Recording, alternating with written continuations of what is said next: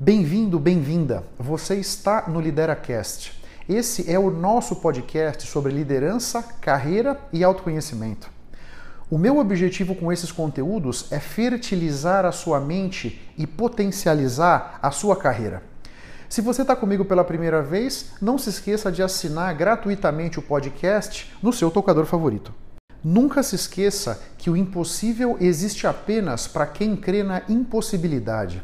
O Lideracast foi idealizado e é conduzido por mim. Eu sou Otávio Alves Júnior. Eu sou mentor de liderança e carreira, professor da FGV e executivo internacional na área de vendas. Eu posso ajudar a preparar a sua equipe de liderança com palestras, workshops ou mentorias. Caso você tenha interesse, eu estou à sua disposição, seja no Instagram ou no LinkedIn, para a gente trocar ideias. Você tem na descrição do episódio os links das minhas redes sociais. Ah, e outra coisa, eu tenho um grupo sobre liderança e autoconhecimento no LinkedIn. Caso se interesse, vai ser um prazer trocar ideias com você por lá também. Esse é o episódio número 457 aqui no Lideracast. E hoje eu quero trazer para reflexão com vocês como é que a inteligência emocional pode melhorar o seu desempenho. Isso é muito importante. A inteligência emocional é das competências comportamentais mais importantes que tem. Né? Eu não sei se você sabe, mas os líderes que são mais autoconscientes são mais felizes, são mais criativos, são mais inovadores.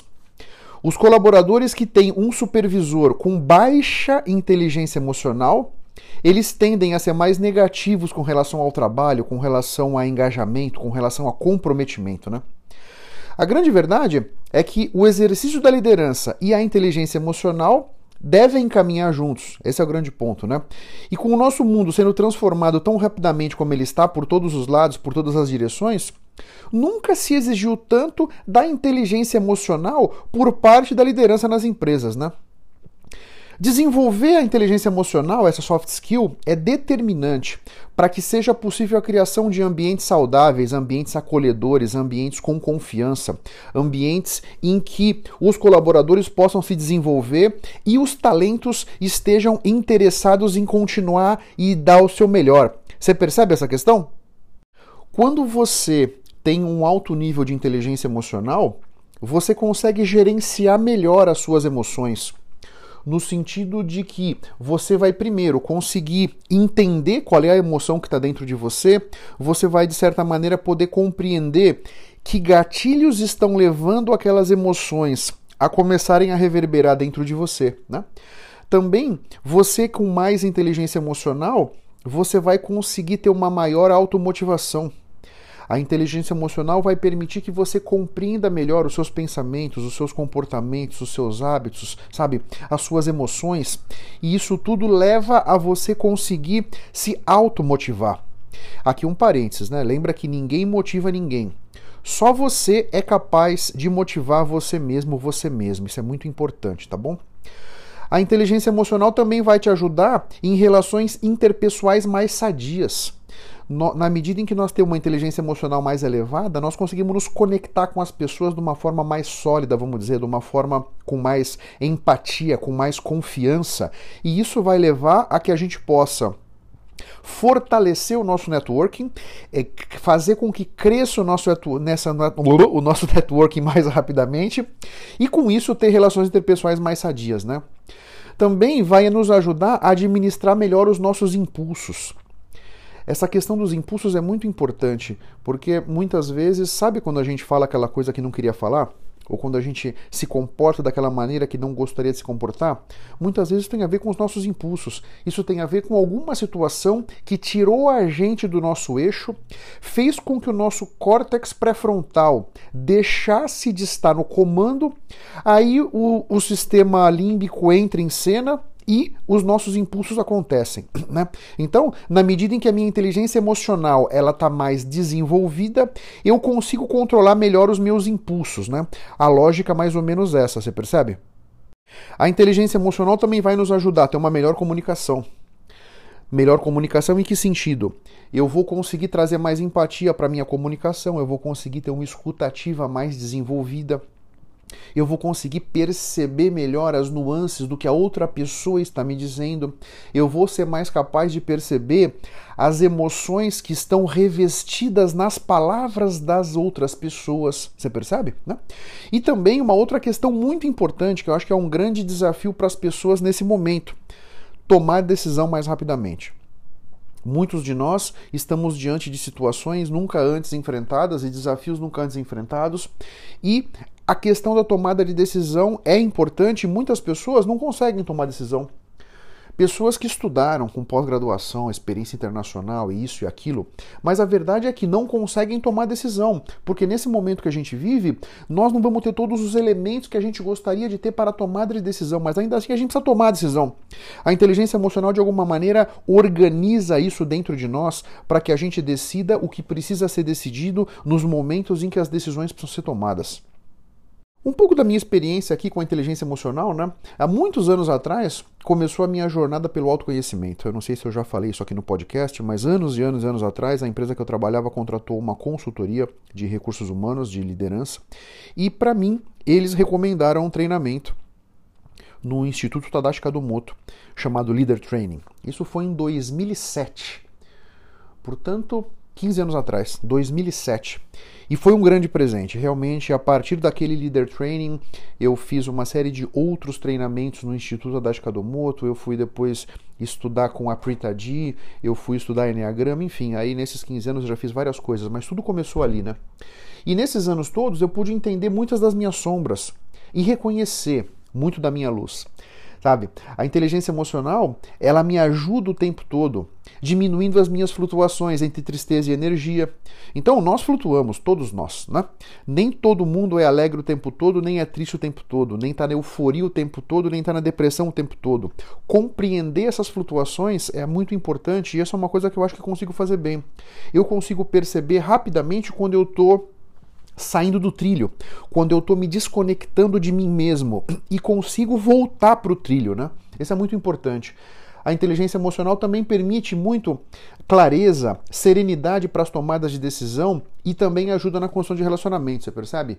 É, é importante que, não importa o que está à minha volta, pode estar tá um furacão à minha volta, a inteligência emocional faz com que eu consiga me manter sereno dentro de mim e isso é muito importante, né?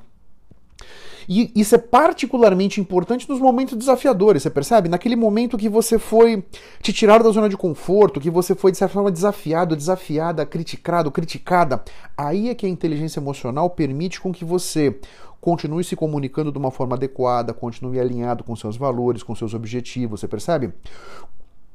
A inteligência emocional, nesses momentos desafiadores, vai permitir que eu acesse as melhores respostas, que eu consiga enfrentar essas adversidades de uma forma mais otimizada, vamos dizer. Você percebe? Então, eu vejo que quanto melhor a nossa inteligência emocional, melhor vai ser o nosso desempenho. Eu não vejo, não consigo enxergar nenhum malefício de você desenvolver a sua inteligência emocional. Fica aqui esse convite para você. Aqui algumas perguntas para fomentar a sua reflexão, né? Você observa com consciência o seu próprio comportamento? Né? O que você faz quando você é tomado ou tomada por emoções negativas? Você reconhece essas emoções negativas? Você consegue lidar com elas? Você consegue sair daquele estado e se mover para um estado mais auspicioso, mais interessante, mais positivo para você? Como é que você reforça a sua autoconfiança? Muito importante, né? Você lida bem com as pressões e as demandas do dia a dia? Esse é um outro ponto importante, né? Você tem medo de se expressar? Como é que você encara isso aqui? Você está numa reunião importante com um cliente ou com um diretor da empresa que você trabalha, não sei. Como é que você se coloca nessas reuniões, né? Você presta atenção ao seu padrão de pensamentos? E isso aqui eu acho uma coisa super importante. O nosso padrão de pensamentos é determinante para que nós possamos chegar naqueles lugares que a gente quer, nos objetivos que a gente tem.